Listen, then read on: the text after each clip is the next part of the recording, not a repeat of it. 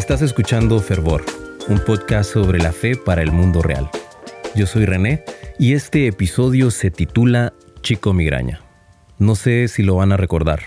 Chico Migraña es el personaje de una tira cómica que luego se convirtió en un dibujo animado.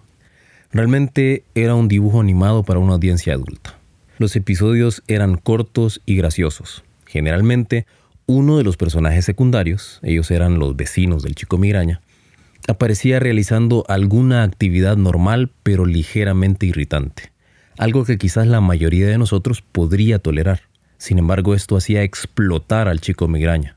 Es que como nos dice su nombre, él sufría de migrañas. Esto lo convertía en un tipo impaciente, poco tolerante y muy iracundo. Entonces, ante el más mínimo estrés, las emociones del chico migraña se disparaban y él respondía con algún comentario grosero e hiriente o con alguna irreverencia. De cierto modo creo que todos nos podríamos relacionar con las reacciones del chico migraña. Creo que todos hemos querido, incluso hemos actuado sobre ese deseo y hemos respondido una grosería. Hemos dejado que nuestros sentimientos y emociones gobiernen sobre nuestras acciones, sobre nuestro comportamiento. En serio, ¿a quién no le ha ocurrido? Estás pasando por una temporada difícil, tienes días estresantes, y cuando alguien sin percatarse hace algo que te molesta, algo que te causa irritación, vos perdés la compostura y decís o haces cosas de las cuales más tarde te vas a arrepentir. Todos hemos sido el chico migraña. Lo único que nos separa de ser exactamente como el personaje de los dibujos animados es que generalmente tenemos un poco de dominio propio. Yo no estoy aquí para decirte que tenés que suprimir tus emociones. Soy el primero en aceptar que hay momentos en que hay cosas que me irritan mucho y que yo también desearía sacar a mi chico migraña interior para responder a mis amigos o familiares. Tampoco pienso que por dominio propio deberíamos no reaccionar ante las ofensas o las acciones molestas de los demás, sobre todo cuando estas cosas quizás te están afectando profundamente de una manera negativa. Y Dios tampoco nos exige tal cosa. En la carta a los Efesios, capítulo 4, verso 26, el apóstol Pablo aconseja, no pequen al dejar que el enojo los controle. No permitan que el sol se ponga mientras siguen enojados, porque el enojo da lugar al diablo. Es muy interesante analizar lo que dice este texto, pero también es interesante analizar lo que no nos dice. El consejo del apóstol es que no nos permitamos terminar el día enojados yo creo que no estamos hablando de un día literal. Creo que más bien está diciendo que el enojo no debe afectar tu vida de tal modo que no puedes realizar tus actividades cotidianas, de modo que no puedas ser una persona funcional. Creo que esto se puede tomar en consideración con el resto de las emociones, desde la alegría hasta la tristeza extrema. Lo que la palabra no nos dice es que no debemos enojarnos. En ningún momento se nos invita a suprimir nuestras emociones o a hacer como que no sentimos nada. A lo que sí se nos invita es a que nosotros dominemos sobre nuestras emociones. Es que aquí radica el verdadero problema. Las emociones son cosas buenas. Todas las emociones son algo positivo y útil. Es necesario que nosotros podamos estar sumamente alegres, pero también sumamente tristes. Este lado emocional de nuestra humanidad es lo que permite que podamos estar en una relación de amor con nuestro Dios.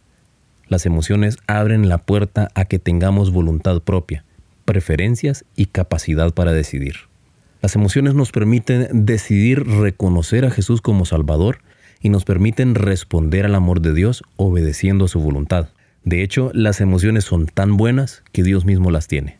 La palabra nos enseña que Dios se molesta con nuestro pecado pero Él se regocija cuando vivimos conforme a su voluntad. Y Él también reacciona ante estas emociones. El punto con las emociones es que deben ser gobernadas, porque cuando no lo son, entonces ellas nos van a manejar a nosotros, y eso abre la oportunidad para que el enemigo quiera afectar tu vida. Por esta razón, hoy te quiero compartir tres consejos para que puedas gestionar tus emociones, para que las gobernes e incluso aprendas de ellas. Lo primero que debemos hacer con nuestras emociones para que podamos gobernar sobre ellas es reconocerlas y aceptarlas. Es imposible que tengas gobierno sobre algo que negas que existe.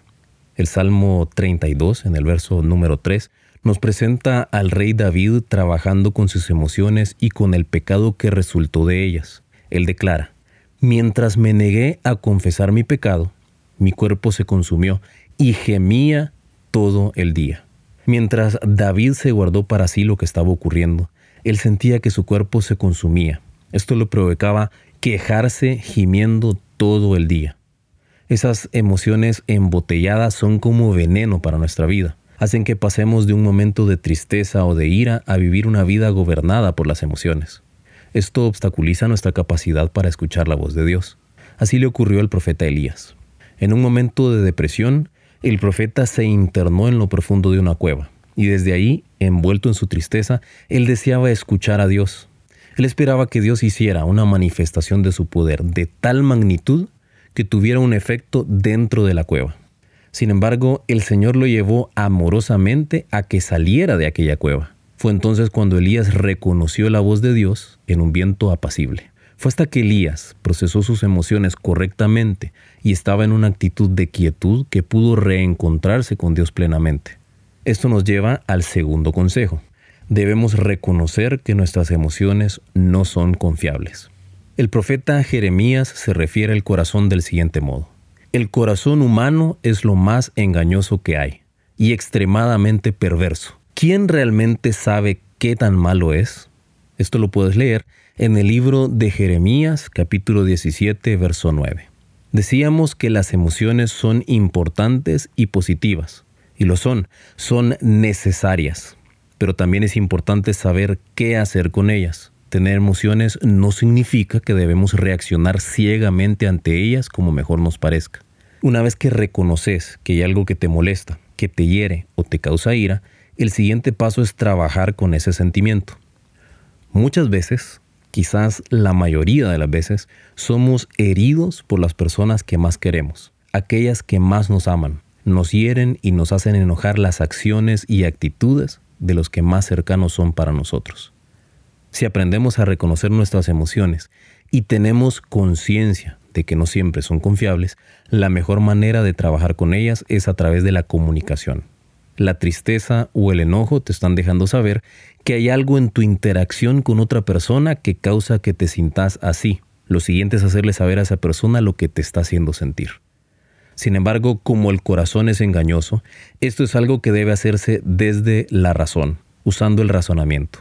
A esto se le llama comunicación asertiva. Es una forma de expresión consciente, esto implica que lo analizaste, mediante la cual damos a conocer las ideas, deseos, opiniones, sentimientos o derechos de forma congruente, clara, directa, equilibrada, honesta y respetuosa, sin la intención de herir o perjudicar. Una vez que has cumplido con este proceso, sin importar el resultado inicial de la conversación que tuviste, debes terminar con el último consejo que te daré en esta ocasión. Presentale tu situación a Dios. Jesús nos dice que el Espíritu Santo es nuestro consolador. Así lo expresó en el Evangelio de Juan, capítulo 14, verso 26. Pero el consolador, el Espíritu Santo, a quien el Padre enviará en mi nombre, les enseñará todas las cosas y les hará recordar todo lo que les he dicho. Lo que Jesús les dice aquí es la conclusión de una conversación que comenzó un capítulo atrás. Jesús les está anunciando a sus discípulos que Él debe irse. Esto les ha causado mucha tristeza. Pero entonces Jesús les proclama también la venida del Espíritu Santo y lo describe como otro consolador y uno que los guiará hacia la verdad. Esta es una verdad eterna con implicaciones en todas las áreas de nuestra vida. Con respecto al tema de nuestras emociones, significa que al presentárselas a Él, el Espíritu Santo tendrá el método adecuado para consolarnos, para acallar nuestra alma y para guiarnos a la verdad de Dios con respecto al momento que estamos viviendo. Como hemos aprendido, la verdad de Cristo nos lleva a una libertad que no tiene comparación. Y así también seremos libres de nuestras propias emociones. Gracias por acompañarme en Fervor, un podcast sobre la fe para el mundo real.